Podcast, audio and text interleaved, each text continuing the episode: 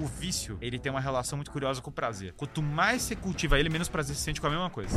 Ambição, pra mim, é a maior virtude que um ser humano pode ter. Da ambição que nasce a vontade de construir, né? O que é totalmente diferente, diametralmente diferente da ganância. A ganância é quando, por eu querer construir um sistema elétrico, eu vou passar por cima de tudo e de todos, vou quebrar a barreira da moral e ética pra poder construir. Esse é o tipo de pessoa que você não quer perto de você, pessoa gananciosa.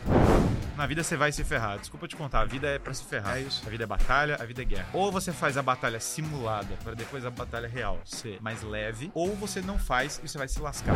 Fala galera, eu sou o Thales Gomes e esse é um episódio do Papo de Gestão, um podcast do G4 Educação em que eu converso com os maiores gestores do Brasil. Aqui você vai aprender as lições que eu gostaria de ter escutado na minha trajetória e vai participar de conversas com pessoas que eu admiro sobre gestão, liderança, alta performance e outros assuntos que são necessários para você ser um líder 4.0. E no final, não esquece de ir no Instagram do arroba G4 Podcasts para me falar o que, que você está achando sobre esse projeto. Essas pessoas que você tem ali no hardcore da companhia, né? Que são aqueles diretores mais próximos da companhia que você mantém ali, que Sim. são pessoas que podem te substituir. É, é, de fato, você tem que ter um envolvimento pessoal muito maior com essas Muito. pessoas, porque eu tenho que confiar a essas pessoas o meu legado, aquilo É que paga as lógico, minhas contas. lógico. né? Então, quando eu coloquei um CEO aqui dentro da companhia, eu coloquei porque eu já tinha uma, uma sinergia moral com essa pessoa, porque a gente já se conhecia há um, há um bom tempo, a gente tinha uma sinergia moral, uma sinergia, sinergia de pensamento. Eu jamais colocaria que para tocar minha companhia, por exemplo, um esquerdista. Eu Não. nunca faria isso, porque eu, eu teria certeza que ia destruir minha companhia. Mas tem muita gente que faz, né? E o pior é que o cara não entende que dá errado. Ele não entende por que que deu errado. Mas, eh, Os fundamentos É. daquilo que essa pessoa acredita estão, estão errados na base, né? Ele, ele, ele, É. ele não acredita na geração de valor através do trabalho. Então, como que você vai colocar uma pessoa dessa pra tocar a companhia? Então, É. já, já parte desse princípio, né? Eu sei que é super polêmico, mas é a pura verdade. É por isso que a nossa companhia é uma companhia de nove dias de receita por ano. Agora, mais do que isso, o desenvolvimento que eu faço com essas pessoas, né? Tanto com, com esse meu CEO, quanto a minha CFO, que era a minha CEO é, na Singu, antes da gente vender para a Natura. Então, é, todas as vezes que eu coloco esses líderes próximos, é, do hardcore, a primeira coisa que eu falo com eles, de verdade, é isso. Eu falo, ó, vai no nutro- nutrólogo, começa a se alimentar melhor, começa a treinar. Cara. E sem querer, eu nem sabia que Alexandre Grande Carlos Marques fazia isso. É porque é o que funcionou grandes, mim. mas é porque é o que funciona no mundo, cara. Porque é o que funciona pra Alexandre. É o que funciona daqui a 100 anos, é o que funciona pra você agora. É É o óbvio. que tá funcionando pra todo mundo sucesso no mundo. A gente só tá aqui quebrando o segredo do sucesso É. que as pessoas não estão passando, entendeu? E é o básico, né? Mas sabe qual que é o ponto que eu vejo, assim, de, de paralelo, assim? Todas essas pessoas que conseguem ascender na vida e viver uma vida próximo de ser plena em um determinado momento, são pessoas que entendem o valor da constância. Uhum. Eu entendo que é o seguinte, cara, eu vou entrar no jiu-jitsu, eu vou apanhar de 90% das pessoas por uns dois anos. Depois de uns dois anos, eu vou passar apanhado uns 80, 70. Aí, puta, é, depois de uns cinco anos, eu ainda tô apanhando de uns 60%. Depois de uns oito anos, eu tô apanhando Isso. de uns 30. É assim, tipo, eu- na conversa que eu fiz com o Fábio Gugel, eu é falei sobre isso. O jiu-jitsu é perfeito pra essa pedagogia. Eu acho que são duas, são duas coisas. A terceira fase que eu falei é meio que a expansão imperial do negócio, que é Exato. Cara, minha empresa é tão boa que agora eu vou expandir. Então agora eu já. Vou abrir agora eu vou comprar o Twitter, units, agora vou fazer. outros Vou, negócios, vou é. expandir. Então a expansão. Uma empresa que tem uma guerra perpétua. É. É importantíssimo Concordo isso. plenamente. Nunca tem que parar a guerra. Concordo A vida, plenamente. a vida boa do homem é guerra pura. ah, verdade. mas a vida é batalha, é isso mesmo. Então a, a empresa tem que refletir isso. Não poderia concordar mais. Se ela estagnar, já era, já era. Vai entrar num processo de decadência muito mais rápido. Agora que tá sempre lutando. Roma lutava toda hora. Quando parou de lutar pra administrar o que já tinha, começou a cair. Ué, pensa Estados Unidos. Estados Unidos tem sempre um inimigo em comum. O- quando chega no momento que ele não tem um inimigo em comum, Cara, ele começou a ruir loucamente, a muito ruir, rápido. pô. Porque daí o inimigo é ele mesmo, né? É. Daí o cara começa a olhar pro próprio país e fala: Eu odeio você. Não, olha para os Estados Unidos até a gestão do Bush É. e vê os Estados Unidos pós-gestão de Bush. Aí vem Trump, dá um revamp ali na- É, na- nos Estados o Unidos com o inimigo reage ao anticorpo e aí É, o inimigo é o Trump. O inimigo é o Trump. E aí você tem um cenário em que o, o que eles querem é a destruição do país, mas a destruição do país não é por é que eles conscientemente, ah, bom, às vezes conscientemente alguns sim, mas outros não. Eles só pensam assim: "Ah, não, mas agora já deu, vamos administrar e cada um é livre fazer o que quiser". Perfeito. Mas essa falta de expansão destrói uma empresa. Agora, em relação ao hábito diário, esse o exemplo do, da arte marcial é perfeito que é o essencial para o longo prazo é o hábito diário. Uhum. Eu- as pessoas não acreditam, eu falo muito de leitura, né? Se você lê uma hora por dia, educação clássica, e aqui, claro, tem ritmos, tem É coisas, anotar e tem tudo mais. Mas, cara, se você lê uma hora por dia, educação clássica, uma hora. Uma hora. Eu leio antes de dormir, por exemplo. É, uma, é um hábito que eu tenho. Por que eu leio antes de dormir? Porque não importa a rotina que eu vou ter antes do dia, enfim, aí vai dar. Muita gente tem sono, e daí não vai dormir assim. É. Mas eu, eu consigo. Não importa se eu cheguei em casa 11 horas, se eu cheguei 10 horas, se teve a rotina que for, Pega, eu um sempre pouquinho. tenho uma hora antes de dormir. É isso, é, isso é dosável. Ah, fora isso, eu tenho mais horários de leitura, mas esse da hora de dormir eu- é É um um que vale em qualquer cenário. Se eu estiver no, no estratosfera, eu tenho uma hora para ler. Ah, com uma hora de leitura por dia de livros clássicos, você lê muita coisa em um ano. Muita coisa. Eu prefiro infinitamente mais o aluno, e eu garanto pra você que ele lê mais, o aluno que lê todo dia uma hora, do que o aluno que lê 10 livros e depois para e não lê mais por um tempão. Ele vai ler, o outro vai ler muito mais, porque no longo prazo a coisa vai estocando, a coisa vai aumentando. Então a gente tem muitos com livro, a gente pega, empolga e lê, cara, lê o livro de uma vez, um Verdade. livro inteiro, depois fica sem ler três meses, É Aí depois volta e fala, cara, lê todo dia, você vai evoluir demais. A mesma coisa, a mesma coisa vale para exercício físico. Se você fizer todo dia, bicho, você vai evoluir muito mais. Que se É você, verdade. se você fizer assim, ah, um dia eu vou treinar 80, 80 horas, no, Exato. em 24 horas, outro dia. Cara, não é assim que funciona. É uma vida. É uma, Mas sabe qual é o ponto desse negócio do, do longo prazo da consistência? Porque é o seguinte: você começa a ir pra academia e fazer dieta, tá? Uhum. Aí passa um mês, você olha no espelho e você fala: caramba, velho, não- parece que não mudou nada. É, é. Passa três meses, você fala: puta, não mudou muita coisa, não, mano. É. Passa seis meses, você. Tá começando, tá começando. Passa um ano, você, cara, tá mudando. Você olha cinco anos pra trás, você fala: Você fala, caralho, quem "Puta, era essa pessoa? é isso aí, Quem cara. era essa- E É. acho que a vida é a mesma coisa, assim, com, É. com, com as mudanças que você faz dentro da tua companhia, as mudanças que você faz com você, as mudanças que você faz com o teu time. É. Se você tem consistência, velho, e pra ter consistência precisa ter um conjunto de hábitos, né? Você vai olhar em cinco anos e fala: caramba, cara, quanto que eu transformei essas Tem, coisas tem que que eu tava ter horário rígido, né? tem que ter horário rígido. É tem que olhar e falar assim, horário, eu acordo nesse horário, desse horário aqui eu faço isso, esse aqui horário eu faço isso, tal. Rotina, velho. Rotina é tudo. Coisa de adulto. Mas, Né? mas é que a gente foi ensinado um negócio insano. Eu Exato. falo assim, não, não, cara, eu tenho uma rotina, essa coisa meio... A gente tem essa cultura agora empreendedora, que é essa coisa meio...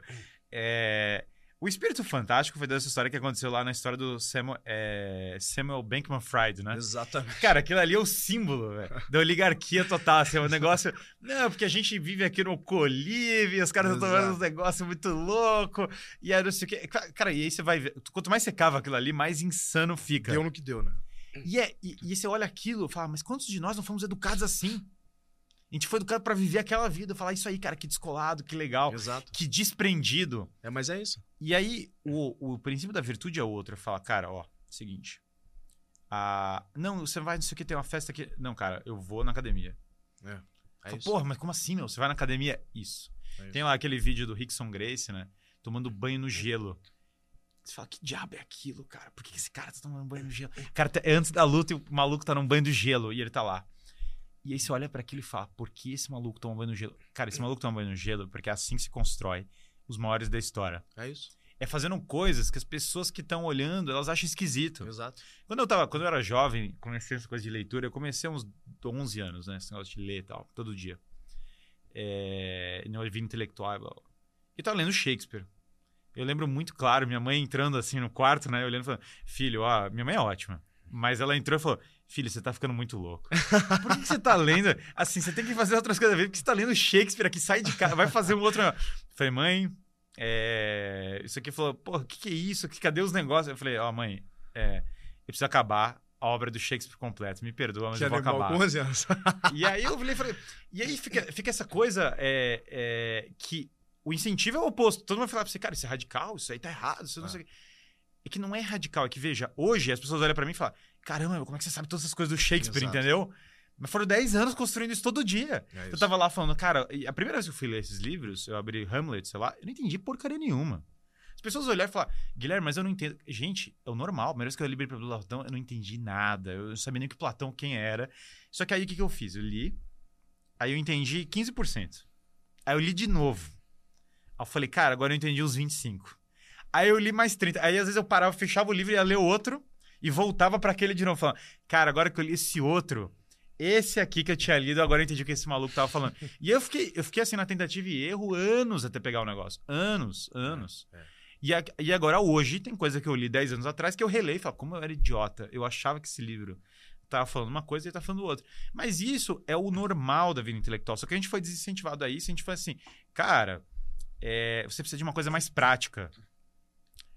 Mas o que é a vida prática? A vida prática é rotina, cara. É. Então, na verdade, quando você fala coisa prática, as pessoas estão se iludindo um pouco. Porque elas estão falando, não, não leia filosofia. Fala, calma.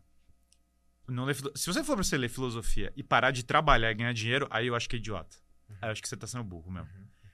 Ou você é um monge, É. que, eu não que eu, aliás, respeito maravilhosamente, ou você, tá, ou você tá fazendo errado, entendeu? Porque aí você vai ter que pagar a conta da sua casa e vai, dar, e vai dar problema em algum momento. É. Não acha que você largar uma coisa. É igual esse negócio da saúde. Mas, Guilherme, eu não posso largar a saúde e cuidar da sua empresa? Pode. Mas Pode, mas vai dar, chega. a conta chega. Eu não posso parar de ler e fazer? Pode, vai, vai chegar. A conta vai chegar para não importa o que você abra a mão. A beleza da educação clássica é que ela é um equilíbrio. E até o Perfeito. lazer, cara, porque você começa a ganhar fontes de lazer.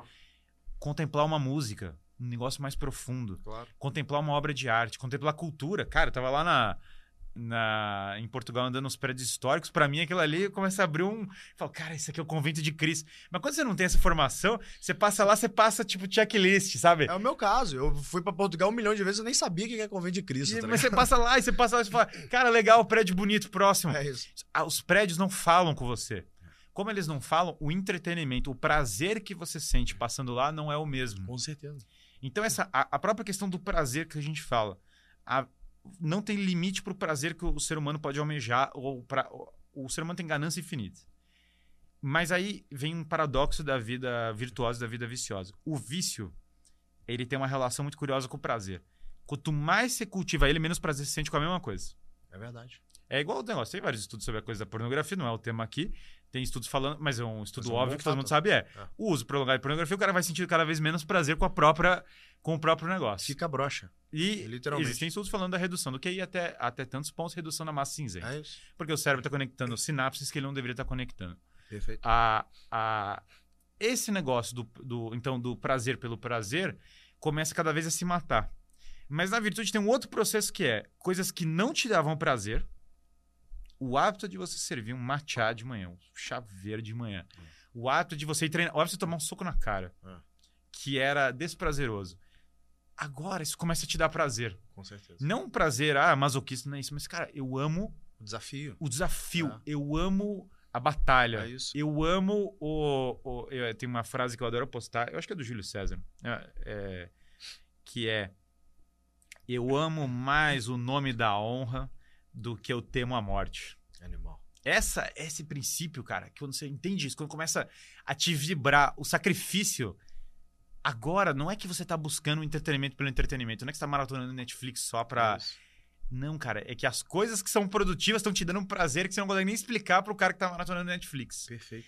E essa, essa, essa, é, esses grandes homens do passado, nenhum não era assim. Alexandre, Ma- a- a- Alexandre Magno, Alexandre Carlos o Grande, né? É, é, Alexandre o Grande, ele tem uma, uma característica que é: esse cara ama batalha. bicho. Esse cara ama. tá- Esse cara fiou uma lança na cabeça de um elefante. Depois de ser o imperador da Pérsia, não foi antes. Esse cara, cara, isso aqui é muito louco, porque a gente ouve história daquela maneira muito acadêmica às vezes, e soa chato, né? Ah, Alexandre estendeu seu império até a região do, do não sei. Cara, agora muda seu raciocínio.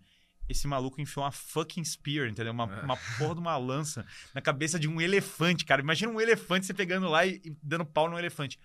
Você sabe que na caça, caçar um elefante é uma das caças mais técnicas e difíceis que tem, né? Porque aquilo, cara, é um prédio correndo pra cima de você, né? Sim, sim. Se é você errar em uma distância mais ou menos da, da mão, assim, ó, da onde que você tá dando o tiro, você tá morto. Acabou. Imagina o cara fazer isso com uma lança. Imagina o cara fazendo isso com outro elefante que é treinado pra guerra, que tem um cara Exato. dirigindo ele pra guerra e que os caras nunca viram um elefante. Que loucura, mano. Os caras nunca viram um elefante. E Alexandre olha pra eles e fala: Isso aí, Bia. Isso Vamos aí, cara. cima." Agora vamos pra cima. Um cara só chega nesse nível quando ele começa a amar esse tipo de coisa. Exato. Então, esse é um, é um, é um mindset que a- o mundo atual ensinou o contrário, porque ele quer desfazer o homem. Então, ele fala: Cara, como uma dieta rica em fitoestrogênio, É. não não desafia ninguém, Exato. faz um discursinho bonito aí de diversidade, Exato. fica aí na sua casa, É. não sai dela, Exato. cala a sua boca, Usa uma máscara tá usa tudo uma certo. máscara, mas, cara, eu fico feliz. Você votou e você É. foi pra casa. Cara, esse é, é o homem ocidental, quando é que ele vai acordar? Quando é que você vai descobrir e falar, bicho, esses negócios aqui, esse. é, tipo, eu, eu, eu amo o Senhor dos Anéis, né? Eu Ah. acho o Senhor dos Anéis uma das obras mais. ma- Porque, inclusive, tem a coisa do elefante lá. Inclusive, tem os caras. E, e, e a galera não se toca o Senhor dos Anéis não é a fantasia pela fantasia. O Tolkien tá falando de coisas ali que é para É o mundo real é, é- é- o Aragorn é o, é o líder real. O mundo real é daquele jeito. A fantasia, ela é só simbologia para, inclusive pra você não entender mesmo diretamente o- a quantidade de implicações que tem a coisa. Então você chega lá no, no, no negócio do Senhor dos Anéis, o Aragorn vira rei, ele nunca falou, eu sou o rei. Pode olhar Não o filme. falar, né? É na prática, é na realidade. É. Ele só fica quieto, batalhando. Silêncio, cara. Tem uma parte lá, o, o Aragorn. Mas quem tem autoridade não precisa clamar autoridade, né? Autoridade é um tipo. Os gregos falam de três tipos de poder. Dos três, é, um é potestas. Os romanos falam isso, desculpa. Potestas é o poder de coação. Se você não fizer, eu te mato. Aí existe um outro poder, que é imperium, que é mando. Você tem que fazer. É o poder de uma empresa, normalmente se, se usa com imperium. E existe um terceiro poder, que é autoritas. Autoritas é quando você segue o que eu falei por quem eu sou. Hum. Não é porque eu mandei e não é porque eu te coagi, mas é porque eu sou. É, é o poder do professor só tem esse poder. Aquele poder que fala, cara, eu vou seguir esse cara porque o que ele fala parece verdadeiro. Tipo, é, é o poder mais básico e simples, mas ah, eles comentam isso quando vem o Cristo, né? Muita gente não sabe que é uma, é uma terminologia romana isso. Quando você lê lá no Evangelho, fala assim, ele fala com autoridade. O que eles querem dizer com isso é que ele não tá mandando, é que ele não tá coagindo, é que você tá querendo seguir porque o cara é fera, porque é isso aí mesmo. A concorda. autoridade é, é a melhor forma de gerir as pessoas, quando você consegue gerir por autoridade. Na, quando a autoridade não chega, imperium. Shakespeare comenta muito sobre isso, que para certas pessoas de baixo nível é necessário mandar com intensidade, porque os caras não entendem. É, então, mandar é importante. Mas você manda na medida em que a autoridade não é tão perceptível. Concordo plenamente. Inclusive a diferença de chefe e líder, se a gente fosse colocar, né? O chefe, então, ele é mais imperioso e o líder, ele é, tem mais autoridade, né? As pessoas seguem porque acreditam, né? Quando a autoridade cresce, reduz a necessidade de coação. Verdade? As pessoas têm uma visão errada de que poder. Primeiro, elas pensam que poder é uma coisa maligna. Poder é poder. Ele é necessário, ele é- existe. Sempre existe poder. Alguém vai ter o poder, né? Sempre vai ter o poder, é Hum. ilusão achar que não tem poder. É besteira. Todo é Perfeito. poder. A questão é como esse poder é exercido. Ele é pro bem comum ou ele não é? Esse poder é com autoridade ou não é? E esse poder, ele é sacrificado ou não é? As pessoas não deveriam ter tanto medo do homem forte, porque até fizeram um estudo muito bom, perguntando para mulheres, né? Uhum. É, E é intuitivo. Todo mundo sabe que é assim. Todo mundo sabe. Você prefere ir para uma ilha deserta com cinco homens medíocres. Ah, medíocres assim, médios, né? Sim, Inteligência e aparência média. Ou com um gigashed, entendeu? Com um cara que é ultra inteligente, hábil e inteligente. Todas as mulheres respondem na- de bate pronto. Eu prefiro ir com um cara. Claro, pô. E eu me sinto mais ameaçada pelos cinco caras medianos do que pelo um cara forte. Com certeza. Nenhuma mulher não responde isso. Agora, o que, que é isso? Por que, que a nossa sociedade, a, a nossa sociedade, a cultura dela é baseada na outra premissa? Que é melhor cinco caras medianos do que um cara forte, porque esse cara forte é ameaçador. Então a gente tem que parar de ter medo do que é virtude. Como fala o Jordan Peterson, se vocês acham que o homem é, forte é perigoso, esperem até ver o que o homem fraco é capaz de fazer. É verdade. Nós estamos vendo isso na liderança total. Exatamente. A gente Tá vive isso agora. no mundo inteiro. Não, e outra coisa que o Jordan Peterson fala, que o Fábio destaca muito pra gente, assim, depois da, toda quinta ele vai lá e dá aula pra gente, né? Uhum. Ele se afastou um pouco da academia, ele tá mais como agora como o CEO ali da, da- da- do grupo Aliança, né? Que são Sim. academias em dezenas de países e tal, mas toda quinta ele faixa coral, ainda entra no tatame, rola com a gente, dá aula pra gente, e sempre depois da aula tem uma formação moral que ele faz. Então ele Sim. passa alguma mensagem moral pra gente, pra gente aplicar aquilo na vida. Uma dessas aulas ele passou uma mensagem que é muito difundida pelo Jordan Peterson, né, que é sobre o uso da violência. Ah, bom, eu, eu, Thales, fui cunhado pra ser um homem violento. Sou filho de militar, treino artes marciais a vida inteira, é, puta, é, tenho arma, arma de fogo, sei usar muito bem minhas armas de fogo. Eu fui cunhado pra ser um homem violento. Sim. Só que eu não sou um homem em violento no meu dia a dia. Pelo contrário, Sim. eu raramente na minha vida usei a violência contra outras pessoas. Usei a violência quando alguma violência foi usada contra mim. Então usa como defesa, não como estratégia de ataque. E o Fábio Gurgel falou isso lá, falou: ó, vocês aqui dentro desse tatame, vocês são homens violentos. Uhum. E vocês têm que se orgulhar por serem homens violentos. É uma virtude ser um homem violento. Agora, é uma virtude desde que você tenha essa violência como ferramenta e não use essa violência, a não ser que ela precise ser Claro. usada para defender a tua vida. Não há virtude em não ser violento. Por quê? Ah, o homem fala, ah, eu não sou violento. É claro, você não é mesmo. Né? Ah, eu não, eu não pratico a violência. É claro, você não tem condição de praticar violência. Isso não tem virtude nenhuma nisso, né? O, o Musashi fala uma coisa que é: a batalha começa dos grandes homens quando os dois estão dispostos a morrer. Antes disso, não tem a batalha. Perfeito. Perfeito. Aí você fala, cara, é isso, né? Esse é o princípio, é o É. caminho da perfeição. Primeiro o cara domina a técnica, Perfeito. depois ele fica corajoso e agora ele tá disposto a morrer. E nesse momento, o guerreiro tá ali. Perfeito. Esse é o guerreiro. Eu tenho um filme muito bom que saiu do, no Japão, 2016, o Shin Godzilla. Cara, esse Shin Godzilla tá muito bom, porque esse filme é uma metáfora de tudo que a gente tá falando aqui, muito curiosa. Porque ele é oligarquia. Se quiser ver a oligarquia, tá- tem vários filmes sobre isso, obviamente a você pegar filmes como o filme do Steve Jobs é oligarquia contra a monarquia. O Steve Uhum. Jobs é um monarca, o cara da Pepsi é oligarquia. A a grande aposta é monarquia contra oligarquia. Os, cara, os protagonistas são monarquia. Obviamente, a- o establishment é a, Né. é a oligarquia. E no Shin Godzilla tem um negócio que é, aparece o Godzilla. E aqui o Godzilla, ele aparece de uma maneira muito curiosa. Ele é bizarro. Se você olhar o filme do Hideaki Anno, o Godzilla é bizarro. Ele é uma criatura meio grotesca. Ele aparece como uma figura meio, meio geleca, meio grotesca. E é muito bom, porque é como o homem de hoje reagiria. Gente, será que é uma violação ambiental combatê-lo? Aí os outros falam, cara, tu tem que passar pelo Departamento de Saúde Pública. Ah, o primeiro-ministro não sei o quê, mano. O primeiro-ministro tem que ouvir a ONU. Ah, e o que os Estados Unidos acham sobre o que vai... fa-" Cara, isso começa a olhar e o Godzilla tá destruindo todo mundo. E os malucos estão lá discutindo qual é o processo burocrático. Qu- Quando eles terminam de discutir o processo burocrático, o desgraçado Godzilla já destruiu metade de Tóquio, sabe? E, a galera, e ele já tá aterrorizando e ele vai evoluindo e ele vai crescendo conforme os caras vão. Até que chega um momento que um dos caras chega lá e fala: Cara, isso aqui é Japão, a gente vai ter que resolver de maneira patriótica, vai se unir aqui e a gente vai é, sacrificar por esse negócio. Mas eu olhando aquilo, eu falo: Cara, isso aqui é um comentário, na verdade, sobre a- o governo atual, a- a- o negócio. Ah. E a, tem até uma cena, eles falam a palavra democracia, é muito bom. Eles falam: Ah, não, mas é que a verdadeira democracia demanda isso, a gente tem que passar por todos os processos burocráticos. E aí tem um cara lá que é, é o cara que é o protagonista na história, e o cara insatisfeito falando: Meu Deus do céu, cara, esses caras são malucos, cadê a desgraça do negócio pra acabar com o, o, o- com esse bicho? Então, o nosso mundo, a gente tá paralisado. Porque nós fomos. é, tentaram nos cortar essas avenidas de crescimento real. Perfeito. E eu acho que a grande missão hoje, a minha, a minha missão, obviamente, é intelectual, é despertar coisas pela via intelectual mesmo, mas muito de formar os líderes, porque esses líderes muitos estão em empresas, ah, sem dúvida, é o caminho de formação, é falar e falar, cara, sai desse mundo burguês.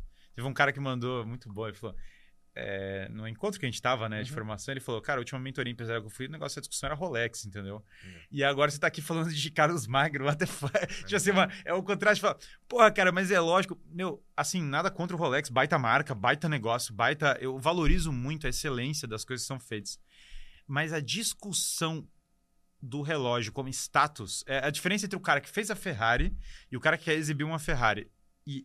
Os caras que fizeram a Ferrari amavam aquilo ali. É claro. Aquilo era uma obsessão, aquilo era um, um, um sonho. Se só comprar pra exibir, você ser um admirador, eu valorizo, não sou contra. E, e, aliás, acho legal. Mas veja que por vezes falta o espírito da admiração do, do cara que faz, sabe? Do, do sacrifício de girar a. Teve um outro ótimo filme aquele também, Ford vs Ferrari, é um filme muito bom, né? Bem bacana. é, que é o filme, é o mesmo espírito. Todos esses filmes que eu tô citando, eles são parte da mesma coisa. E fala, cara, e se o sistema inteiro estiver mentindo sobre o mercado imobiliário? Cara, ele tá mentindo, é isso mesmo. Exato. Você vai comprar aposta contra todo mundo? Ah, mas aí vai vir fulano, vai falar que você não pode, Exato. vai vir não sei o que. É isso aí, cara. Que é Vai a vir- vida do empresário. Todos os momentos da nossa vida, quando a gente vai criar alguma coisa que é disruptiva, as pessoas vão falar que não vai funcionar. Em 2011, quando eu criei esse táxi, eu ouvi que se isso fosse bom mesmo, alguém já teria feito nos Estados Unidos. é isso que eu vi. Mas essa mentalidade é muito podre, né? Porque alguém nos Estados Unidos não pensou assim, certamente, Exato. né? Aí, tipo, é, mas é normal, assim, o, a- tanto que vem o termo medíocre, isso, de ser médio, né?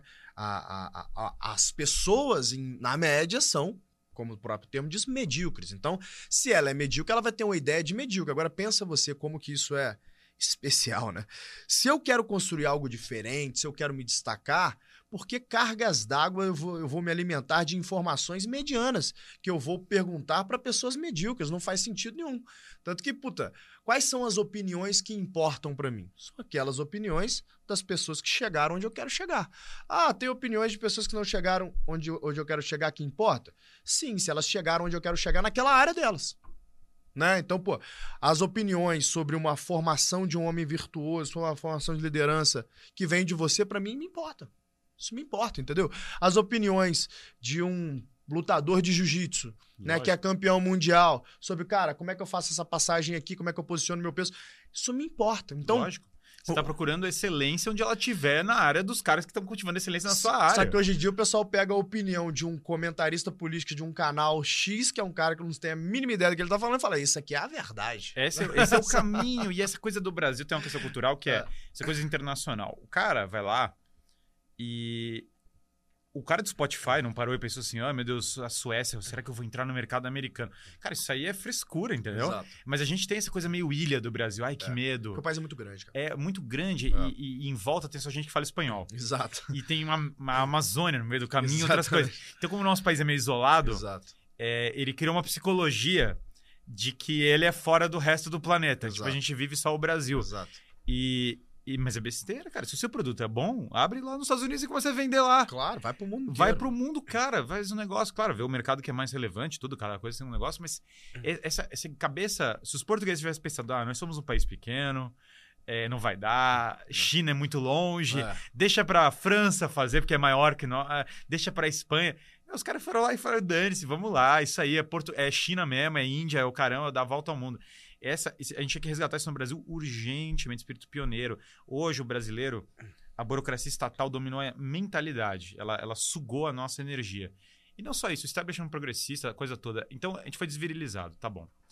Não sou desvirilizado, até a própria noção de virilidade. A gente pensa que virilidade, eu sou maior, eh, como eu falei, luta, musculação, tudo isso eu valorizo. Mas a gente pensa que é só físico. E a gente esquece do aspecto da paternidade, da guerra, todos os outros aspectos. Então a gente reduziu a coisa. Ah, beleza. Então, olhei para tudo isso, quero ser um homem grande. Mas, Guilherme, me parece alto demais o ideal. Quer dizer, viver uma vida moral. Empreender. Pelo que você estava falando, é. tô fudido. Porque é o seguinte: você está falando de família, cultivar o físico, estudar, empreender, fazer. A... Cara, você não tem hora no meu dia. E aqui vem a beleza da, do caminho que a gente está falando a questão não é a perfeição, porque isso não existe. É. Novamente, é. entenda que não existe a perfeição. A perfeição é, é, é no céu, é fora desse é mundo. É a busca, né? Ela, é, ela não é isso.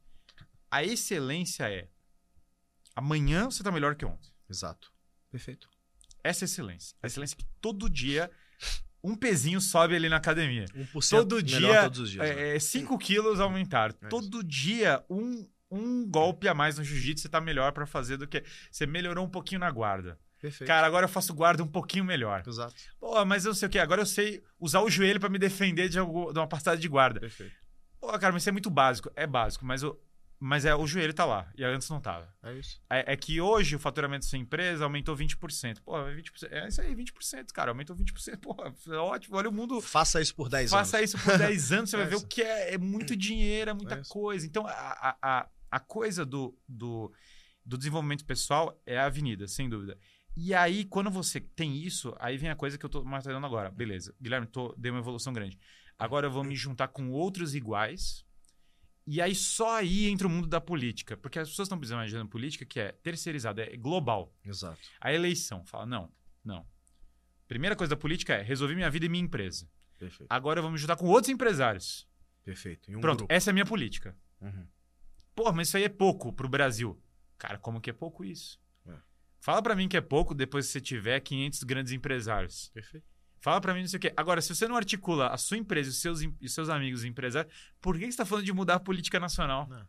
Então a gente está trocando a, a, o macro pelo micro de uma maneira burra, porque não é a mudança real. Porque agora que esses caras, se você tem 500 empresários estão nessa mesma vibe política de alto nível, cultural e tal, a qualidade da, da, da proposta é outra. Com certeza. A força, inclusive, para impor lá, né? Então a pessoa olha muito eleição e fala assim: ah, quero um Messias na eleição. Ao invés de fazer a articulação política da sua comunidade, do seu grupo. Perfeito. Essa troca que eu acho que tem muito a ver com o iluminismo, que ah, o sistema político salva. Cara, o sistema político vale nada. Se eu pegar o, o- a- todas as leis do planeta, elas não têm o poder que, uma, que a sua alma tem. Se uma, uma dona de casa, ela é um indivíduo capaz de uma disrupção maior do que uma lei. Porque uma lei é uma, é uma abstração, ela é uma, um, um treco genérico.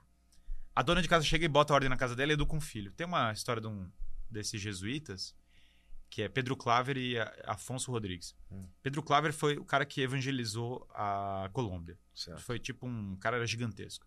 É uma figura icônica lá pra Colômbia. O mentor dele primeiro era o porteiro. Animal. Quem era o porteiro? Ele era mais velho, queria ser jesuíta. Não tinha mais idade pra ser padre, pra ser nada. Aí ele chegou lá e falou: Posso ser o porteiro? Os caras falaram: Cara, entra. E daí o cara virou porteiro, o cara lá, porteiro. Aí eu chegava e ficava conversando com os jovens que passavam na, na recepção. É isso. Aí ele chegou e ele começou a contar das grandes navegações, do não sei o que, pra um menino, que era o Pedro Claver. O menino falou: Eu vou pra Colômbia. Que animal. Então, é, se você pegar, a história da Colômbia foi transformada por um porteiro.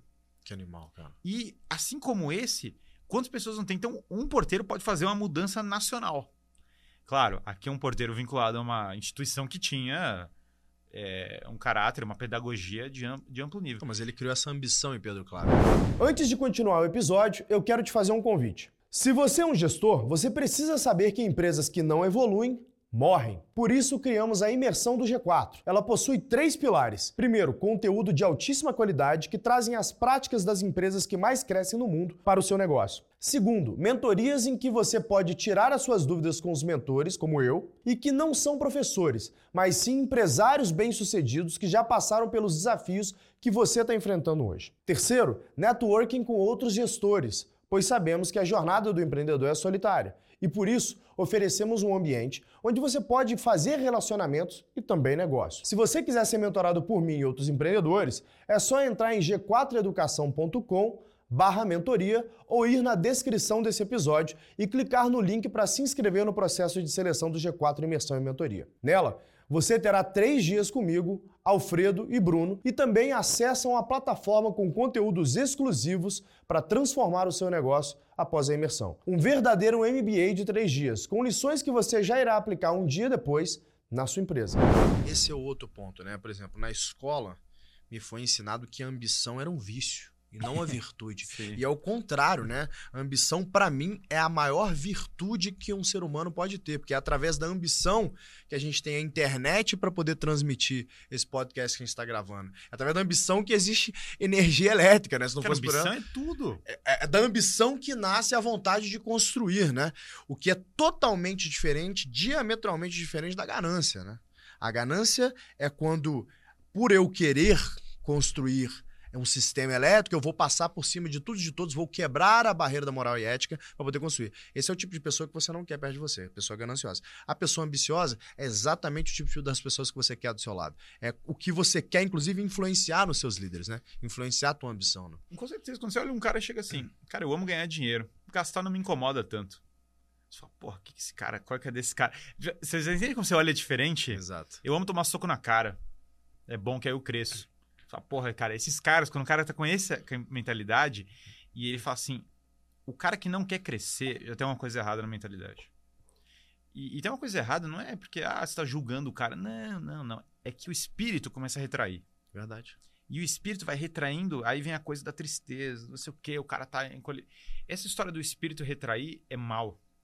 É maligno. Essa é a formação da educação é o seguinte: Idade média é malvada. Igreja é malvada. Exército é malvado. Família é malvada. Ambição é malvada. Empreendedorismo é malvado. O que, que é bom? Ah, o que bom é igualdade. É. Fala, mas para pra pensar essa palavra igualdade, que ela é muito curiosa. Igualdade, dignidade, perfeito. As pessoas têm uma dignidade. Mas igualdade em absoluto, bom, isso não existe. Eu já sei que eu sou diferente de todo mundo. Exato.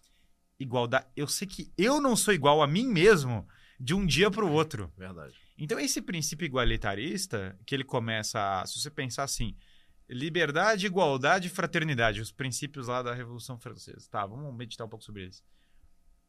A Revolução Francesa matou, aliás, uma galera. Aliás, matou o maior cientista da França na época, que era Lavoisier, que foi morto por ser aristocrata e católico. Matou mais gente que a Inquisição inteira. A história inteira da Inquisição, a, Inquisição- a Revolução Francesa matou mais na primeira semana. e a Revolução Francesa gerou uma sequência de ditaduras na França que ela dificilmente se recuperou e a França virou um caos.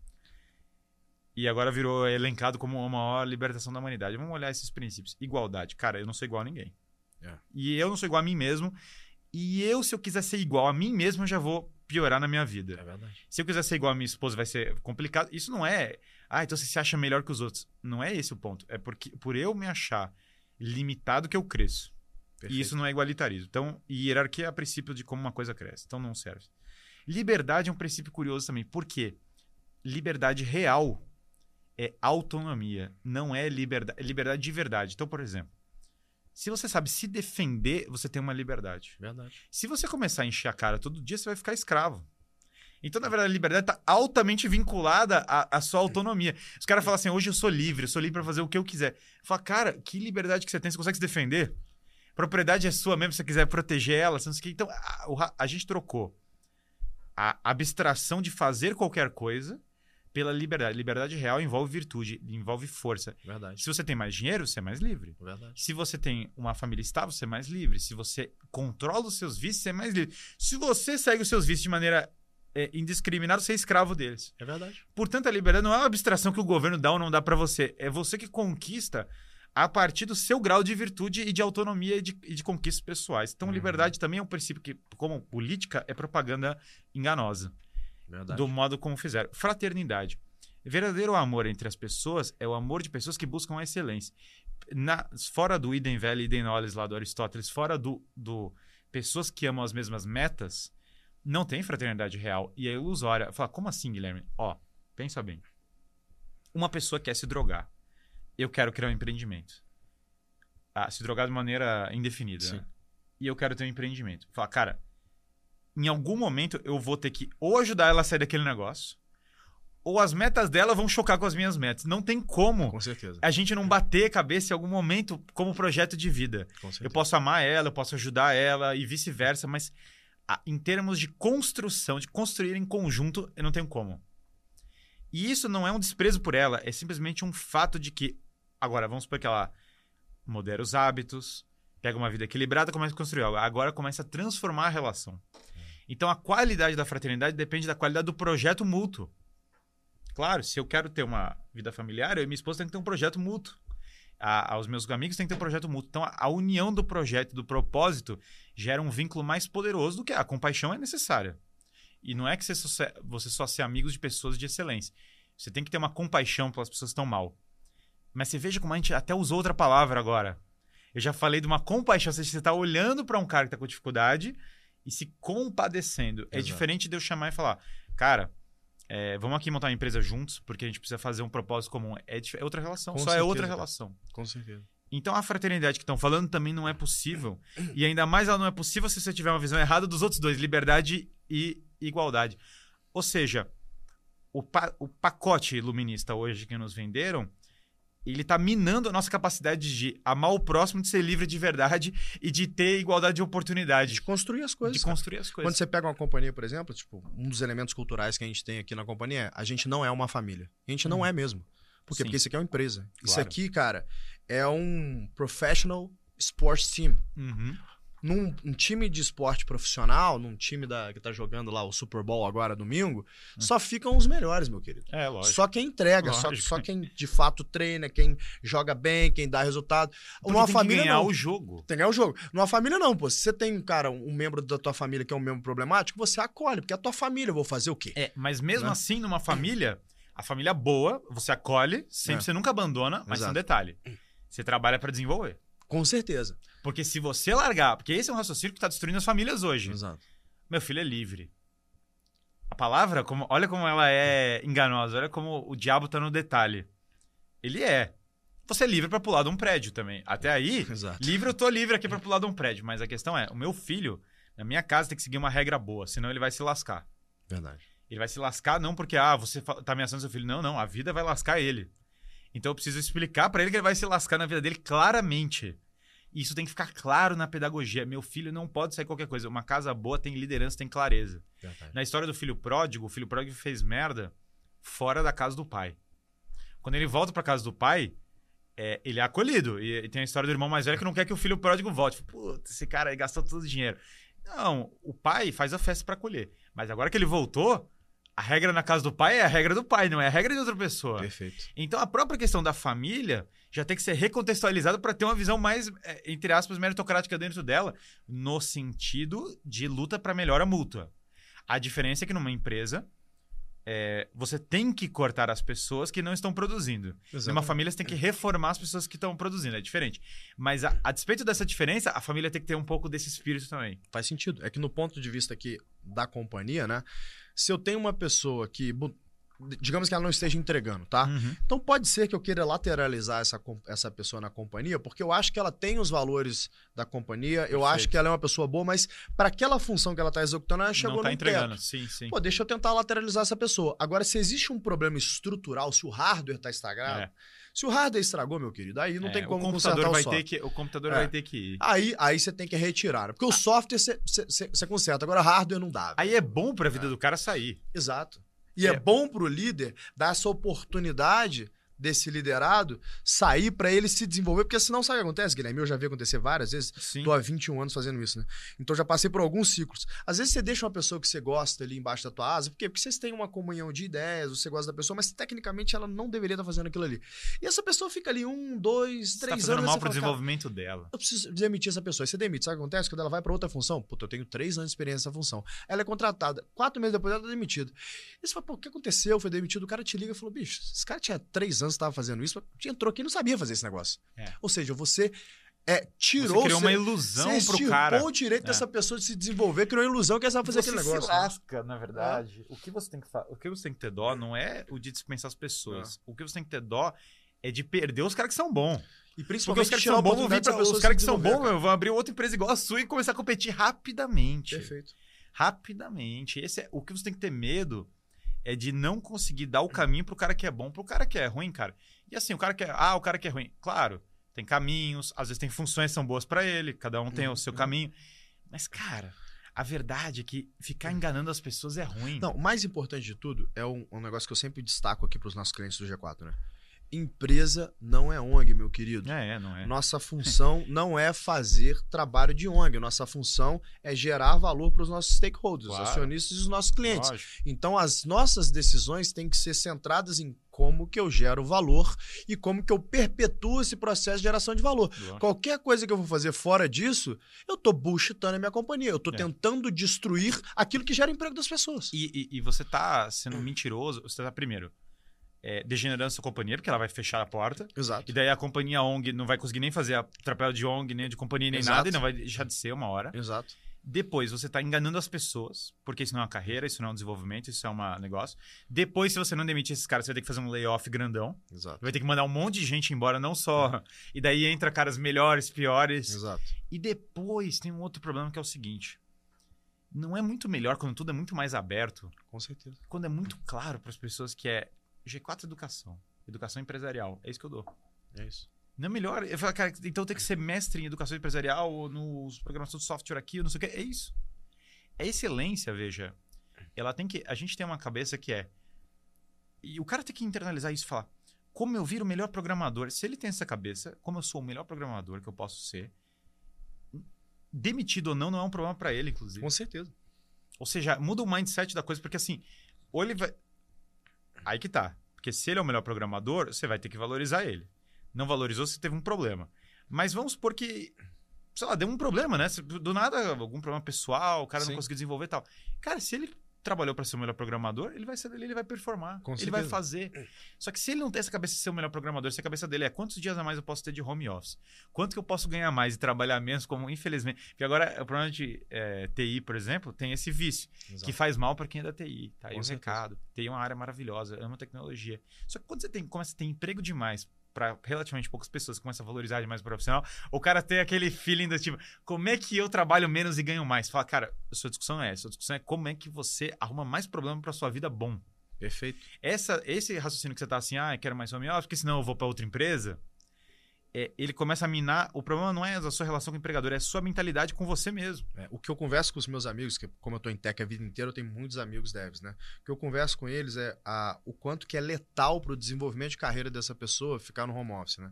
Porque o que acontece? Quando essa pessoa está no home office, Guilherme, ela consegue executar muito bem aquilo que ela já sabe. A companhia consegue executar muito bem aquilo que ela já sabe. Eu concordo, tá? O problema é que aquilo que a gente já sabe é 30% que eu tô fazendo.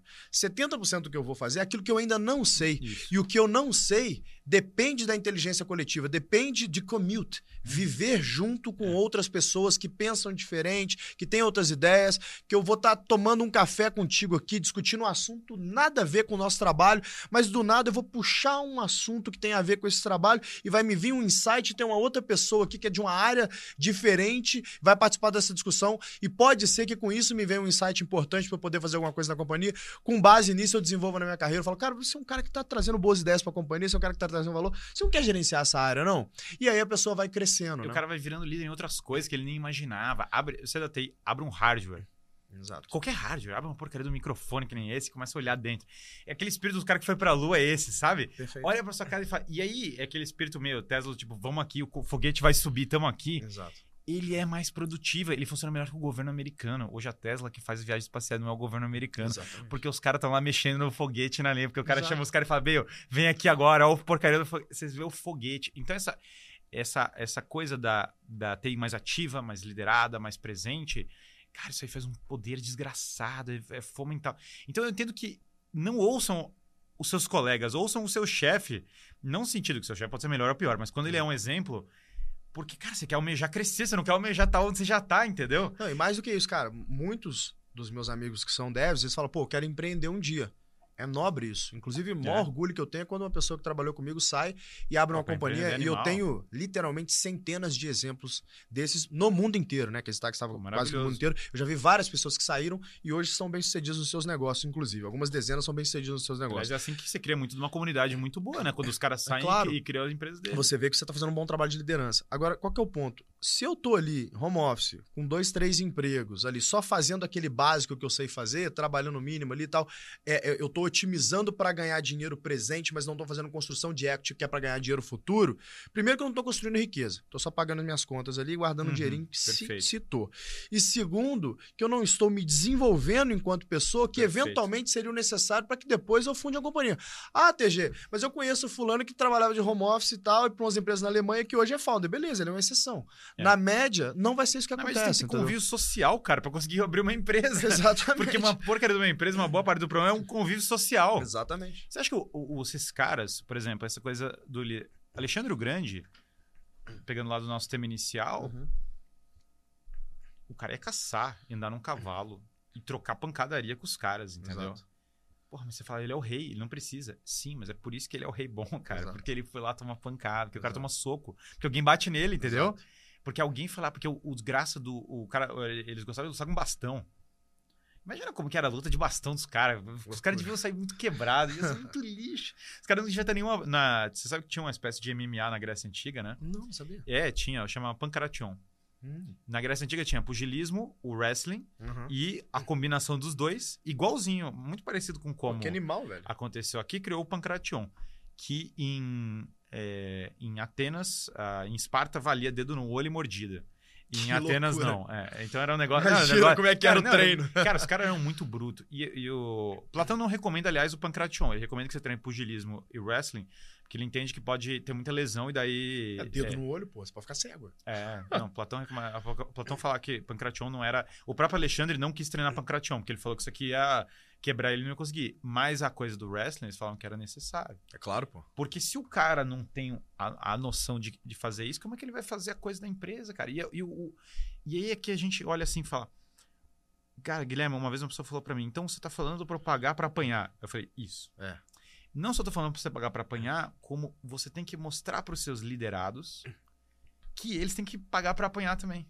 Exatamente. E daí tem que todo mundo apanhar. Fico vai feliz que todo você esteja mundo- falando isso. Vai todo mundo se fuder. Agora vai falar, pô, mas vai todo mundo se fuder, é isso mesmo. Quem entrou aqui é pra se fuder. Aí todo mundo olha e fala, caramba, entrei aqui pra me fuder. Sim, mas veja, é, você tem dois modos de se fuder. Se fuder porque você fez tudo errado e vai se fuder agora. Ou, ou, você, vai, ou você vai se ferrar porque você é, tá se ferrando crescendo. São dois modos muito diferentes. Exato. Todos os casos, na vida você vai se ferrar. Desculpa te contar, a vida é pra se ferrar. É isso. A vida é batalha, a vida é guerra. Ou você faz a batalha simulada para depois a batalha real ser mais leve, ou você não faz e você vai se lascar. no caso, você tem que focar nas habilidades que você não tem. Se o cara é um baita programador, às vezes ele não desenvolveu tanta habilidade social. Normal. Ele tem que focar nela. Se Com o cara é certeza. um baita cara social, às vezes ele não sabe programar. Às vezes é- o cara, ele é muito bom. Isso nas empresas também. O cara que é muito bom socialmente, é amigo de todo mundo, mas a coisa técnica dele ainda tem um ponto. Às vezes esse cara, o que ele precisa é exatamente isso: programar, abrir um software na mão, abrir um Ah, negócio Aprender lá, lógica, mas, aprender lógica, mas é um fazer um fato. outro negócio. Eu acho que a busca da virtude, inclusive, pelo menos a forma como eu faço na minha vida, né? Eu, tipo, eu, eu- meus amigos brincam que eu gosto de esportes que é, comprometem ou a minha vida ou a minha integridade física. né? mas, mas por que de- desse negócio? Né? Porque eu falo assim, cara, como que eu me desafio ainda mais? Sim. Né? Então chega um momento que os teus desafios ali estão dominados, eu falo, pô, eu quero um desafio maior. Mas é. sei lá, um carnaval agora eu vou, eu vou é, fazer uma viagem de esqui e aí eu vou pra dropar um, um pedaço da montanha específica de Jackson Hole que chama Corbett's Color. Uhum. A Corbett's é um drop de 90 graus mesmo assim. E A e- queda livre, quase no é negócio. quase uma queda livre, ela é realmente bem perigosa. E os meus amigos estão assim, pelo amor de Deus, velho, não faz isso. Eu falei, eles, não, você não vai fazer isso. Eu falei, você quer apostar 100 mil reais? Eu digo, não, não vou apostar porque eu sei que você vai. Eu não quero que você que- se quebre. Eu não vou me quebrar, velho. Eu tô me preparando pra isso há muito tempo. No início do ano, eu fui pro Japão, fiz 15 dias de Japão, que é tretíssimo. Fui agora pra viagem na França e tô engatando em Corbett's porque, cara, eu tô com o negócio no pé, eu tô achando que eu vou fazer. Porque há muito tempo, cara, tem uns dois anos que eu olhei pra aquela Corbett's, eu falei, cara, eu não tenho condição de fazer a Corbett's. Só que eu vou me preparar pra esse negócio. E, pô, Sim. eu sou um brasileiro, tô falando de snowboard, então não É. tem tantas oportunidades de treinar não tem, assim. não tem. São Não tem algumas, se- cultura disso, aliás. é, são algumas Eu semanas. imagino que não tenha tantas pessoas assim que você, no dia a dia, que é tão fácil achar que praticam nessa intensidade. Não, quase não conheço. Aqui É. no Brasil, eu acho que eu conheço uma pessoa, pra dizer sério, que, é. que faz a mesma intensidade que eu faço Porque snowboard. jiu-jitsu, pelo menos, consegue atravessar a rua e ter cara Você de alta tem um performance. monte, né? Snowboarding Não. é, é fogo. Mas é sobre o desafio. Então, quando eu vi a Corbett's, eu falei, cara, eu quero dropar a Corbett's, velho. Se eu vou dropar bem, se eu não vou, se eu vou cair, se eu vou me quebrar, eu tô cagando. Eu quero fazer. Pra Uhum. falar, check, eu fiz essa porra aqui. Uhum. E eu acho que falta um pouco nessa busca da virtude das pessoas essa vontade de se colocar em risco, essa vontade de se colocar no perigo de errar, porque as pessoas elas erram e elas murcham, elas se frustram, elas, ai, não deu pra mim, deixa pra lá. E o que eu vejo, a característica das pessoas, dos grandes líderes, que quando a gente lê sobre eles, ou pessoas que eu admiro, são aquelas pessoas que, pelo contrário, elas crescem na adversidade, elas têm o prazer pela resolução de um Com grande certeza, problema, né? Com certeza. E, a, e a, o- esse, esse negócio que você falou do prazer da adversidade é tudo. Alexandre gosta de estar no meio da batalha. Ah, mas ele Isso. podia morrer assim. Isso. Faz parte. Faz parte. Morreu uma hora. É. Não na batalha, mas morreu de uma doença. Mas morre, cara. As pessoas morrem. Morrer você vai de qualquer jeito. E eu Exatamente. tinha. Eu dava. é, eu chegava uma hora o cara falava, vamos discutir religião. Eu falei, tá bom. Primeira discussão de religião, você vai morrer. É isso. Pô, se, não tem, se você não entendeu isso, eu não vou discutir o resto. Exato. Eu parei, eu parei aí a discussão porque você não lembra que você vai morrer, cara. E o mundo atual tá falando pra você que você não vai morrer. E paradoxalmente, o mundo que fala que você não vai morrer, tá todo mundo com pânico de morrer.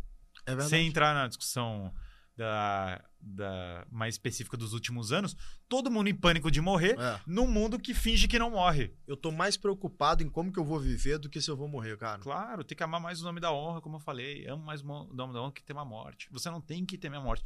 A morte vai vir, você vai morrer, acabou. A vida é assim. Essa é a é parte da vida. E aí vem esse paradoxo, tem no, no outro do, do Hideaki Anno, o outro filme, ele fez o Ultraman também, né? Na mesma linha. Ele tá, ele tá refazendo as- os clássicos japoneses. Ele tem uma cena ali que ele fala: Vocês humanos. Um alien chega lá e fala: Vocês humanos são muito estranhos, né? Porque vocês amam a vida até o ponto de querer morrer. Eu não consigo entender esse conceito. Vocês têm alguma. Vocês têm alguma coisa off, assim, né? Porque eu você quer morrer por esses caras. Por que que você quer morrer por esse, esses caras? E esse espírito de entregar a própria vida, é, ele é muito poderoso. Ele é o espírito de quem não é escravo. Por quê? Como que você é escravizado por uma burocracia? Quando a burocracia começa a falar assim: é, mas se você não fizer o que eu tô te falando, eu vou te prender. Se você não fizer o que eu tô te falando, eu vou te perseguir. E se você olhar os primeiros cristãos, os grandes líderes, não sei o que, como é que os caras eram? Isso. É isso mesmo. Sempre perseguidos. Pode me perseguir. É isso aí, tô aqui. Sócrates. Sócrates foi morto. Perfeito. Aí fala assim: ah, mas eu não vou. Então você vai ceder. Fala, não, É isso. mas eu vou te matar. Isso. Me mata. Eu não vou ceder. Aí todo mundo que tá olhando aquele negócio olha pra aquilo e fala: Cara, esse maluco é o real deal. É isso. Porque não tem mais. Porque quando morre, bicho. a- Porque a coisa pode ser seriedade, até o, a coisa pode ser da boca pra fora, até o ponto que não. que não tem é, skin in the game nesse nível. Skin in the game literal. Exatamente. Agora, quando vira skin in the game literal, morre. Isso é a mesma coisa do, do princípio político. Júlio César unificou o Império Romano morrendo. Porque ele, ele faz a intervenção, ele ganha a guerra civil e ele perdoa os adversários, que é a coisa mais insana da época. Todo mundo matava os adversários. Júlio César enche o baú com as cartas dos caras, queima com azeite de oliva e fala: perdoados. Que animal. Os caras juntam todas as facas, falam assim: agora vamos esfaquear esse maluco na rua. Esfaqueiam ele.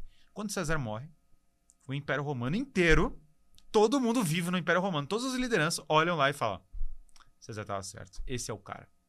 E aí, esse, esses caras que olharam para César como líder, a briga que tem depois entre Marco Antônio e Otávio é a briga entre dois cesaristas. E até hoje, até agora, o nome César virou sinônimo de monarquia na Europa inteira. É o Kaiser, é o Czar, é o, é o, é o não sei o quê. Virou sinônimo. Por quê? Todo mundo entendeu esse ato de perdoar os inimigos na vitória, porque só perdoa quem ganha, né? Exato. Quem não ganha, desculpa, não perdoa. Então, a- essa virtude da fraqueza, ai, perdoa. Tá bom, mas tem que ganhar pra perdoar. Essa virtude de quem ganha e perdoa, da magnanimidade desse nível, que o cara morre, isso é autoridade num nível muito alto. Entregar a vida. O Sócrates e César, que são essas figuras. é, Se você olhar, se fala que a civilização ocidental tem três fontes: Hum. Roma, Grécia Antiga e o cristianismo. Certo. Os três caras morreram. Se olhar, o fundador do Império Romano foi morto esfaqueado. O fundador da filosofia grega, que é o Sócrates, bebeu a cicuta, foi obrigado a morrer. E Jesus Cristo foi crucificado. Ou seja, todos os fundadores dessa nossa cultura foram pessoas que entregaram a vida para criar essa cultura que nós temos. Nós somos, nós estamos em débito com eles. O homem do Ocidente, quando tem aquela cena lá que o Aragorn, sabe, no Senhor dos Anéis, Hum. o cara fala, vai chegar um dia é, de escudos quebrados, de espadas em que os homens vão largar todo o espírito de honra. Mas não é hoje. Hoje vocês lutam homens do Ocidente. Aquilo é pra nós, aquilo é você, cara. Você é o homem do Ocidente que não sabe. Você é o homem do Ocidente que não lembra que é o homem do Ocidente, que te fingiram que você não é, que você não tem nada a ver com esses caras. Você pensa, assim, ah, Jesus Cristo, Júlio César, Sócrates. E não tenho porra nenhuma a ver com esses caras, não tenho nada a ver, eu tô cuidando do meu. Ele fala, cara, é, a cultura que você vive, a capacidade que você tem, as coisas que você tem vieram desses caras. Então, é como que você retribui eles? Não é de nenhum outro modo, senão sendo digno do legado que foi passado. A retribuição que está na sua batalha. Então, você tem que olhar e falar, cara, o legado da filosofia grega é meu. O legado da civilização cristã é meu. E o legado de Roma é meu. Eu, eu até brinquei lá em Portugal que Brasil é Portugal e Portugal é Roma. Isso é visível. Eu andei numa ponte em Portugal, foi feita pelos romanos.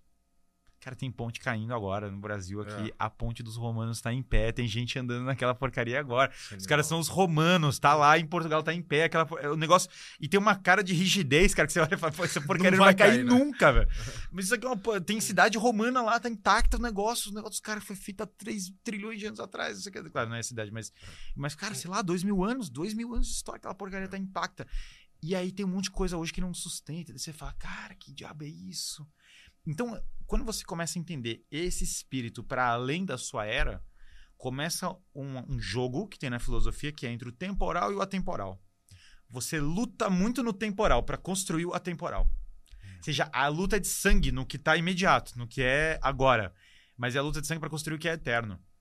É isso que forja os grandes homens. Não tem nenhum grande homem que não tem visão de para depois da sua morte.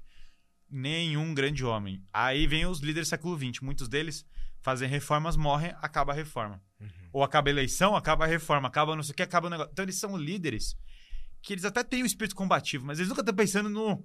no pro... longo se, prazo. e se eu morrer? E se eu perder? Ah, se eu morrer, eu perdi. Júlio César, o que, que ele fez? Otávio não é filho dele. Otávio é adotado. Porque ele não tinha um filho pra fazer. Então o que, que ele faz? Ele adota o cara, o, o Brutus também, que foi um dos que matou ele, então ele adotou certo e errado. Mas ele adota o menino pra preparar. Falar que eu vou morrer e você vai assumir o lugar. Então você vai assistir aqui pra se preparar. Otávio é o cara, porra, os caras fizeram a Eneida, cara, o maior épico do Roma a partir do Otávio, um negócio épico nível nível mestre. Até hoje a gente usa águia, SPQR, toda coisa dos negócios romanos. Os americanos foram fundar o país deles, o quê? Coluna, águia, o negócio, os caras olhando e falando, cara, isso aí era, o- era o bicho. SPQR, aliás, é porque o império acaba com a briga entre o Senado e o povo. E daí agora é Senado, SPQR significa Senado e o povo de Roma.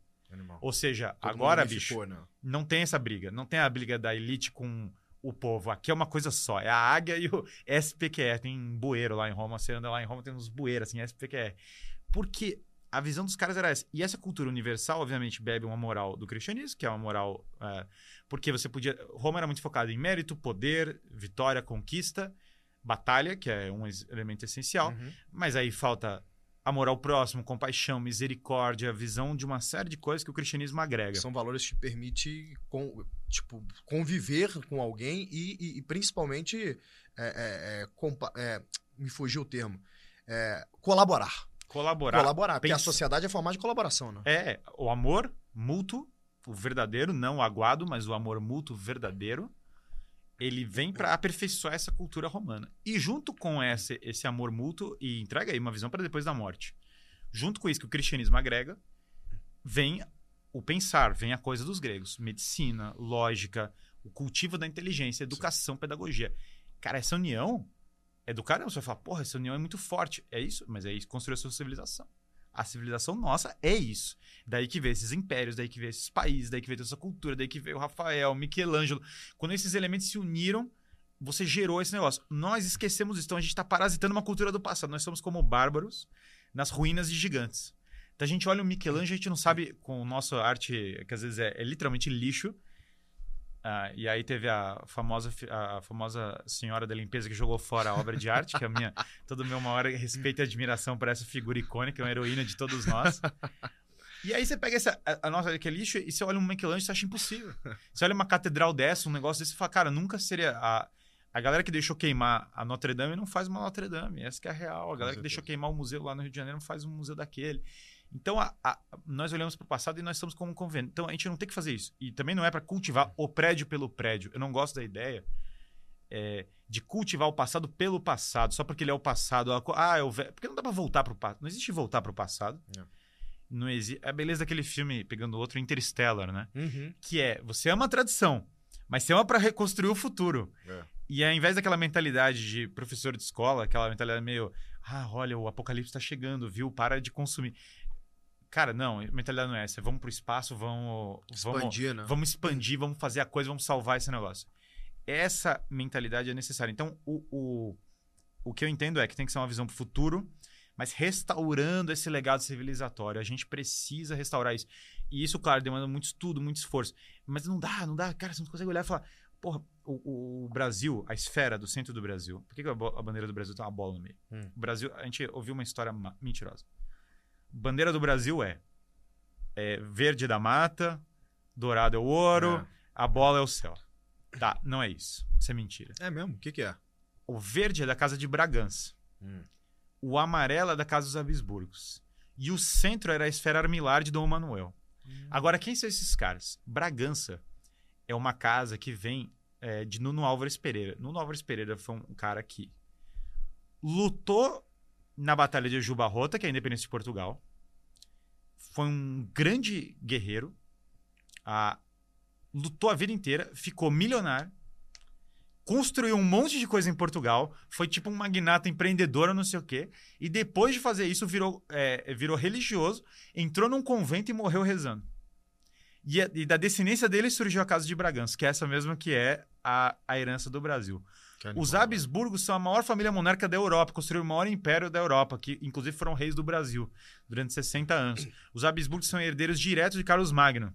É mesmo? E eles são os, o- os construtores de muito do que foi a glória da Alemanha, do Sacro Império Romano Germânico, do que foi a Áustria. Até hoje na Áustria, se chegar lá, tem a.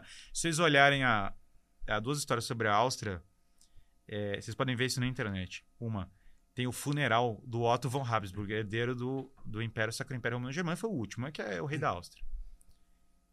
Aí tem a, é animal a cerimônia. Faz mil anos que é assim. Quando morre o herdeiro dos Habsburgos, né? Chega o mestre de cerimônias com o cadáver. Todo mundo, todo o povo na rua, tal, morreu, tal. A bandeira dourada com preto, que é a bandeira deles, que foi a que veio do nosso dourado. E ele chega e chega na frente da entrada da porta dos franciscanos. Sempre é enterrado nos franciscanos. Aí de cerimônias bate na porta. Pá, pá, pá. Aí o frade fala, quem é? Ele fala, esse é Otto von Habsburg. Ele é o rei da, o- da Hungria, conquistador de Jerusalém, o rei da Itália, o rei do não sei o que. O cara cita, dura uns 15 minutos só sendo título de nobreza. Aí o frade fala, não conheço. É. Todo mundo parado, assim, o imperador, cara, a galera procissão. O cara bate de novo. Pá, pá. Quem é? Aí o franciscano, fala, o franciscano fala, quem é? Aí o mestre cerimônias fala, esse é o doutor Otto. fez doutorado, construiu tantos hospitais, fez não sei o quê, fez não sei o quê. O cara começa a citar todos os méritos, longo. Aí o frade fala, não conheço. Hum. Aí bate a terceira vez. Tu, tu. Quem é? Esse é Otto, um pobre pecador. Aí abre as portas dos negócios. Que animal. E aí começa a tocar o que hoje é o hino da Alemanha, que é o 62º Quarteto de Cordas do Haydn, que, e- que é uma obra que o Haydn fez pro Imperador só que Império Romano, um negócio. E os caras cantando o hino do Imperador. E você fala, cara, que negócio louco. Isso, claro, construiu a Áustria, construiu a, a- os países que, se você olhar, a Áustria, é, os países- a cultura alpina no geral, né? Ela tem algumas ainda das mais tradições europeias mais profundas, qualidade de vida e outras coisas. É herdado dessa, desse Império Habsburgo, sem dúvida alguma, e muito do que foi o, o mérito do mundo hispânico veio daí. Esse é o dourado. Vem desses caras. Hum. E a esfera do meio é o símbolo de Dom Manuel. Você vai em Portugal, tem o Mosteiro dos Gerônimos e a Torre de Belém. Hum. Arquitetura manuelina, pra quem não sabe, digita. Só digita assim, arquitetura manuelina. Cara, é um negócio deslumbrante. Esse maluco é o primeiro rei do Brasil. Aí se você olhar lá, é assim em, Belém- em Portugal, Belém. Tem a, a torre. Ela é pra proteger o mosteiro. Hum. Na entrada do mosteiro tá Camões e Vasco da Gama. Hum. Por que, que Camões e Vasco da Gama? Cara, o que, que é esses caras? O cara que atravessou o mundo, o cara que circulou o mundo, deu a volta ao mundo, e o maior literato, que é o continuador de Homero, Virgílio, Dante, o, o cara que pensou, que sonhou isso. E os dois estão lado a lado. E claro que Lusíadas, o personagem principal, é o Vasco da Gama. Hum. E na frente a torre para proteger os dois. Ou seja, cultura, é, espírito heróico e defesa militar para criar isso. E o sonho da esfera armilar do Manuel é o mundo inteiro vai ter esse espírito literário, esse espírito guerreiro, essa proteção sob a minha bandeira. Então essa esfera que é o primeiro símbolo do Brasil é isso que nós fizemos não é só para Portugal, é para o mundo. Então o Brasil tem uma cabeça, o Brasil é o único país do mundo que o japonês vira brasileiro, o É alemão vira brasileiro, o índio vira brasileiro, todo mundo vira brasileiro em uma geração, cara, é o negócio mais absurdo do planeta. Nenhum país do mundo acontece isso, em nenhum lugar, o cara entra aqui, ele- o venezuelano tá entrando no Brasil, o cara vira brasileiro em menos de uma geração, o cara já tá, é, chega aí. É, uma, é, é, é um ideal universal, o Brasil é universalizante, ele tem uma coisa de, de, de da... Então esse espírito guerreiro cultural era o simbolizado da esfera. Então quando você junta os três, você fala, cara, a legado da nossa história é brutal, é gigantesco. Só que daí os caras mentem. E, e antes tinha a Ordem de Cristo, que foi esse convento Sim. que eu falei da, do negócio. Quando você soma tudo isso, cara, é um legado histórico gigantesco. Mas aí a nossa república é o quê? Ouro, mata, céu. É, Ou seja, você não sabe porcaria nenhuma, ninguém contou porcaria nenhuma dessa história, É. te podaram de saber quem que são os caras do passado, dane-se Camões, dane-se Vasco da Gama, dane-se atravessar o mundo, é isso aí, cara, segue a sua vida. É, inclusive, o, que destruiu o Brasil, na verdade, foi a República, né? O Brasil monárquico era um Brasil que os jesuítas estavam educando a gente. É, eu vi esse, esse- eu li isso em algum lugar, não me lembro aonde, mas em, um det- em uma determinada época da história, o Brasil era, na média, mais educado que os Estados Unidos. Sim, sim, sim. Por causa dos jesuítas, né? sim. E aí vem a República, aí É, antes ainda da deturpa República, tudo, né? Pombal expulsa os jesuítas. Exatamente. E o nosso Pombal, próprio. Pedro I, infelizmente, vai para Portugal, é, dissolve as ordens religiosas em Portugal, Exato. e depois com a República aí é, aí é positivismo. É, Aí o sistema escolar brasileiro foi destruído. é. E essa e aí reescreveram a história para demonizar os caras do passado, porque Exato. naturalmente quando alguém toma o poder, qual a primeira coisa que o cara faz? Fala Demoniza os antes. caras que É, estavam ó, antes. Esse é normal, o né? É. famoso Clássico, né? Então a gente está num país que não é só questão da formação clássica, não sei o quê. Tem um- todo um legado histórico que foi desconstruído. E, novamente, eu não estou idealizando. Tem gente que vai falar para mim, ah, mas nesse período tinha escravidão, lógico. Cara, o passado tem cheio de coisas ruins. A questão não é, novamente, que tudo era idealizado. Não era. Nunca óbvio. foi, nunca foi na humanidade. Mas a questão é, você não aprende o que é de bom e o que tem de ruim no passado, você não sabe nada. Você está sendo, você tá sendo enganado, você está sendo feito de trouxa, porque você não consegue nem usar o ruim nem o bom para aprender. Então eles querem que você não tenha tradição histórica. Eles querem que você não lembre do. Assim como óbvio. os Estados Unidos querem que não lembre da fundação do país, das origens inglesas. Aqui, eles querem que eu não lembre. Então, eu, eu vou para Portugal e daí eu começo a falar essas coisas. Os portugueses falam: caramba, é... eles mesmos estão com a mesma, a mesma coisa que, que de, do mérito da criação da nossa gênese nacional, do nosso, da beleza do nosso país. Tem isso. E aí, o espírito da burocracia toma lugar do espírito empreendedor, que é o que criou o Brasil. Exatamente. O Brasil foi criado como um grande empreendimento, não, É como, óbvio. uma, não como uma burocracia. A burocracia veio depois para substituir e podar esse espírito empreendedor. E é o espírito empreendedor que faz essas dezenas, centenas de homens entrar num barco sem saber onde que ia parar e falar: ah, vamos lá, velho. No meio da. Talvez tenha um país lá, talvez não, a gente morre de fome. Ah, eles rotularam o ouro. Tá bom, vou te dar uma mina de ouro. Exato. Tô te dar de presente, toma aí, uma Vai mina lá, de ouro. pô. Boa sorte. Não, puta, tem, cara, tem aí o. Pega uma nave espacial e em algum lugar, talvez, você vai achar diamante infinito. Vai lá, pô. Toma vamos a nave, eu te dou a nave. Eu Exatamente. te dou a nave, toma aí. Vamos ver quantos que vão topar, né? Ah, e, aí, e aí vem o problema, você não quer ir? É, Você não consegue explorar? exato. Você vai ver a dificuldade e você vai descobrir que a desgraça do ouro, cara, tá bem pago, entendeu? Não, esse discursinho de escola, isso é, isso é tão nojento, assim. É óbvio que alguém não iria exata, atravessar o Atlântico nas condições que ele tinha. Cara de ouro, meu. Aí os caras chegam, os caras chegam em Portugal e daí falam assim: ah, aqui tá o ouro, o nosso ouro. Beleza, então vai na China e tá o nosso ferro. Pelo mesmo raciocínio, o nosso ferro tá na China, tá naquelas pontes que a cidade fantasma lá tá com o nosso ferro. Cara, isso não tem lógica, você não tá entendendo É. como funciona a atividade empreendedora e comercial. Exatamente. Pra se falar um treco desse, alguém tem que. é, alguém tem que cultivar o negócio, tem que remunerar os caras, tem que não sei o quê. E mesmo que fale assim, ah, escravidão, cara, escravidão é uma coisa errada, obviamente, foi uma, uma, é, um, é um grande vício.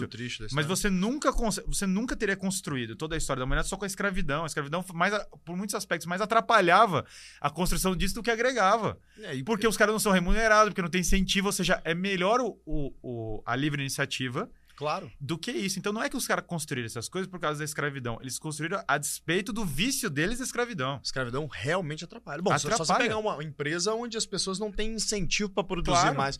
Cara, é, é- é- respeito quem consegue fazer isso, porque eu não conseguiria, entendeu? Agora, o que eu fico mais abismado, cara, é como é que você consegue lembrar de tanto detalhe de história austríaca, brother? É. Como é que você faz essa porra, mano? São é uma, eu tenho um curso, né, de Ah. leitura e memória, aliás, Hum. tá lá no meu site Ah, é? Eu tenho, mas é, é uma metodologia. Basicamente, eu não consigo falar tudo que tá lá no curso, então não, não é só pra... Eu ia falar, pô, é só propaganda no curso. Não, não é, que é impossível. São horas e horas e não dá pra falar. Óbvio. Mas em resumo é muita disciplina e técnicas específicas Hum. ah, de como anotar, como memorizar, como criar esquemas mentais. Hum. Porque quando você pega um livro inteiro, você não tem como decorar o livro. Claro, pô. Pense como, pense o que seria decorar no livro. A Macbeth acordou, olhou pra janela. Você entende como isso não Tem faz nem como. sentido? Ah. O que você faz é que o seu cérebro ele tem um processo que Aristóteles ensina que é de análise. Hum. Você tem, você tem dois, duas operações mentais, uma de síntese e uma de análise. Hum. Síntese é quando eu falo assim, cara, G4 é uma empresa, assim como Coca-Cola é uma empresa, no entanto tem uma diferença entre. Isso é, é síntese, eu estou juntando duas coisas separadas. Certo. Mas a análise é quando eu falo, cara, G4, tá, G4 tem lá o Thales Gomes, tem lá o CEO, tem lá a tal divisão. Eu tô quebrando uma coisa dentro dela. E essas informações que eu quebro tem que ser as informações chave. E eu tenho que aprender a separar qual é a informação chave de qual não é. Perfeito. Qual o detalhe acidental e qual o essencial. Perfeito. Quando você aprende a cortar o, o- o acidental do essencial, você sobra em um capítulo de um livro seis frases essenciais que resumem o que acontece naquele livro. Hum. Então eu consigo te falar o seguinte: não, Macbeth, o centro é a traição, é a morte do rei, é não sei o quê. Então, essas frases são o resumo Uhum. real, mas eu, eu destilei o, o, o negócio, tirei a essência. A partir dessa, eu vou somando o encadeamento lógico delas. Se Macbeth matou o rei, certo? Certo. Agora ele tá lutando com o drama da traição. Perfeito. Então, Macbeth é um drama de traição, enfrentar esse drama e assistir a corrupção humana. Hum. São três frases, mas tá o livro, tá o livro sintetizado. Que animal, então, velho. vai capítulo a capítulo. Então, Macbeth tem uma esposa que o puxa para baixo. Então, eu pego ali a esposa e conecto. Mas você veja que são poucas frases, as poucas frases dão uma síntese do que a análise do livro, ou seja, a união dos elementos que eu quebrei na análise. Esse processo, quando você monta ele como uma espécie de mapa de cada coisa, é, quando ele vira um mapa mental, aquilo que Agostinho chama dos mapas, da- dos palácios da memória, quando você tem um, um tipo, um edifício, tipo uma planta de um edifício, em que você sabe a ordem de cada coisa, você consegue reproduzir isso numa forma verbal mais simples. Mais Perfeito. fácil, mais fácil de ser entendida por uma pessoa que não leu o livro.